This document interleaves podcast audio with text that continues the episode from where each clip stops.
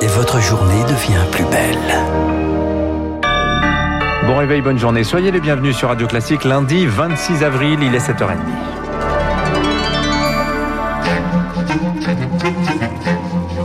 7h30, 9h, la matinale de Radio Classique avec Renaud Blanc.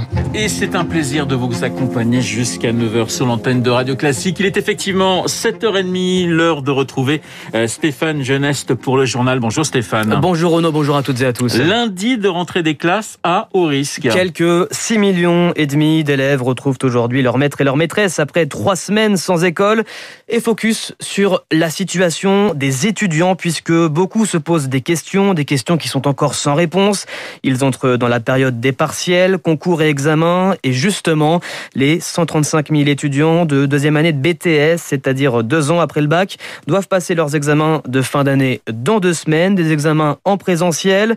Entre inquiétude, crainte et colère, les étudiants se sont confiés à Cyprien Pézril. Des étudiants agglutinés à l'entrée des salles d'examen comme il y a quelques semaines lors d'épreuves anticipées.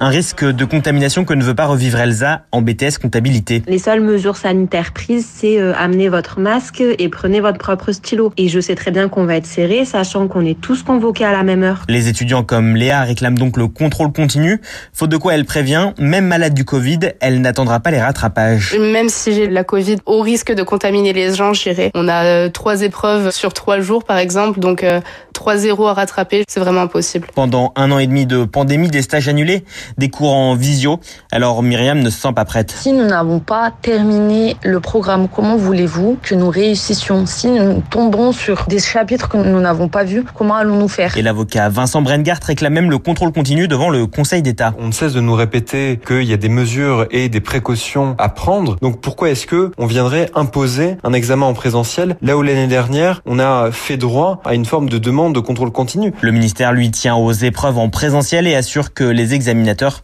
feront preuve de bienveillance. Alors euh, de la crainte du côté des étudiants concernant leurs examens, mais aussi du côté des parents d'élèves du primaire avec la réouverture des écoles. Aujourd'hui, on l'évoquait, une rentrée des classes avec un protocole sanitaire très strict, classe fermée dès la première contamination, élèves qui n'iront pas dans d'autres classes si un enseignant est absent et des collégiens et des lycéens qui reprennent en distanciel. Aujourd'hui, le mot d'ordre, eh bien, c'est dépistage pour tous, deux fois par semaine avec des tests salivaires notamment.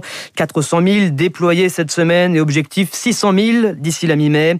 Dépistés massivement et donc la condition sine qua non pour rouvrir les classes mais aussi pour les fermer. C'est en tout cas ce qu'estime le docteur Jean-Paul Ortiz, président de la Confédération des syndicats médicaux de France. Pourra isoler immédiatement l'enfant qui est positif, fermer la classe et bien entendu éviter une dissémination à la fois à l'intérieur de la famille parce que chaque famille devra prendre des mesures pour cela et à l'intérieur de la classe et donc d'autres familles parce qu'on diminue très nettement l'incidence. Aujourd'hui, on ne teste pas assez et on n'isole pas assez. Et si les écoliers peuvent retrouver les bancs de l'école, ce n'est pas pour euh, tout de suite que les salariés en télétravail retrouveront leur bureau. Elisabeth Borne, la ministre du Travail, échangera avec les partenaires sociaux aujourd'hui pour envisager un assouplissement des règles de télétravail. Vous écoutez Radio Classique, il est 7h33. L'enquête après l'assassinat de Stéphanie Montfermé, policier rabattu vendredi à Rambouillet, euh, se poursuit. Pour le procureur antiterroriste, la radicalisation de Jamel Gorchen, ce ressortissant tunisien de 36 ans, paraît peu contestable. L'exécutif fait face au défi de la radicalisation individuelle puisque l'assaillant était inconnu des services de police. Justement, mercredi, une nouvelle loi antiterroriste sera présentée en Conseil des ministres. Objectif, s'adapter à une menace diffuse qui passe notamment par les réseaux sociaux. Ce lundi, l'heure est aux hommages. À 17h30, une cérémonie sera organisée devant la mairie de Rambouillet. Des rassemblements symboliques sont aussi prévus devant tous les commissariats de France. Grégory Geron, secrétaire général délégué du syndicat Unité SGP Police Force Ouvrière, appelle toutes et tous à s'y rendre. On parle d'une policière administrative qui portait pas du uniforme justement et c'est bien pour ça qu'on a signalé qu'il n'y avait pas justement de distinction par rapport à ce risque-là.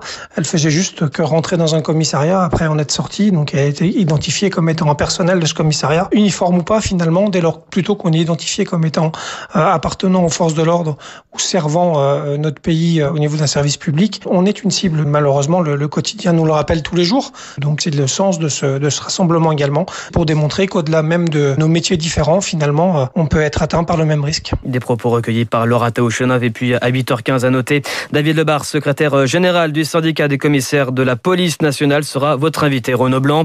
En bref, cette annonce du gouvernement, un projet de nouvelle loi sur l'irresponsabilité pénale présenté dans les prochains jours après la confirmation de l'absence de procès dans l'affaire Sarah Halimi.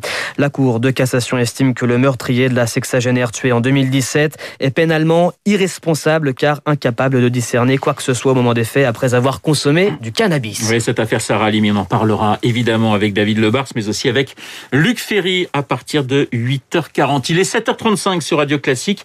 Cette augmentation étonnante à présent au premier trimestre 2021, celle de la vente des bières, des vins et encore des spiritueux. Un bond de 14%. Les Français, couvre-feu et confinement oblige, sont coincés chez eux et certains se sont mis à boire à domicile avec euh, l'absence des bars, des restaurants ou encore des cafés. Pas d'autre solution pour prendre l'apéritif que le faire chez soi, avec modération bien sûr.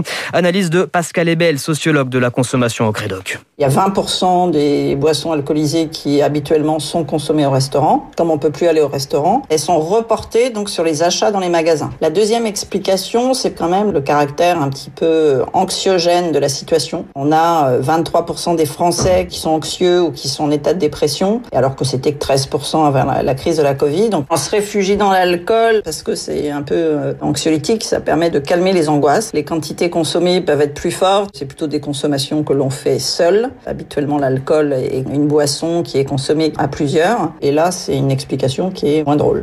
Pascal Ebel, sociologue de la consommation au Crédoc, jointe par Eric Cuoche. Et si certains Français boivent à domicile, eh bien, il y en a un qui a sûrement débauché une bouteille de champagne, mais à Los Angeles, Florian Zeller a doublement été récompensé lors de la cérémonie des Oscars. Elle s'est déroulée cette nuit.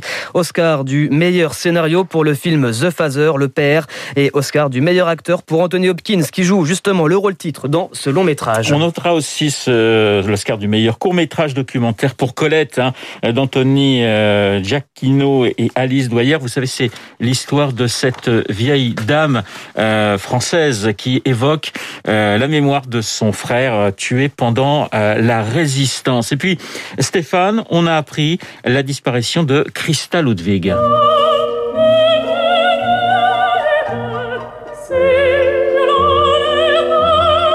Elle s'est éteinte samedi à 93 ans. La mezzo-soprano Christa Ludwig laisse derrière elle un demi-siècle de carrière.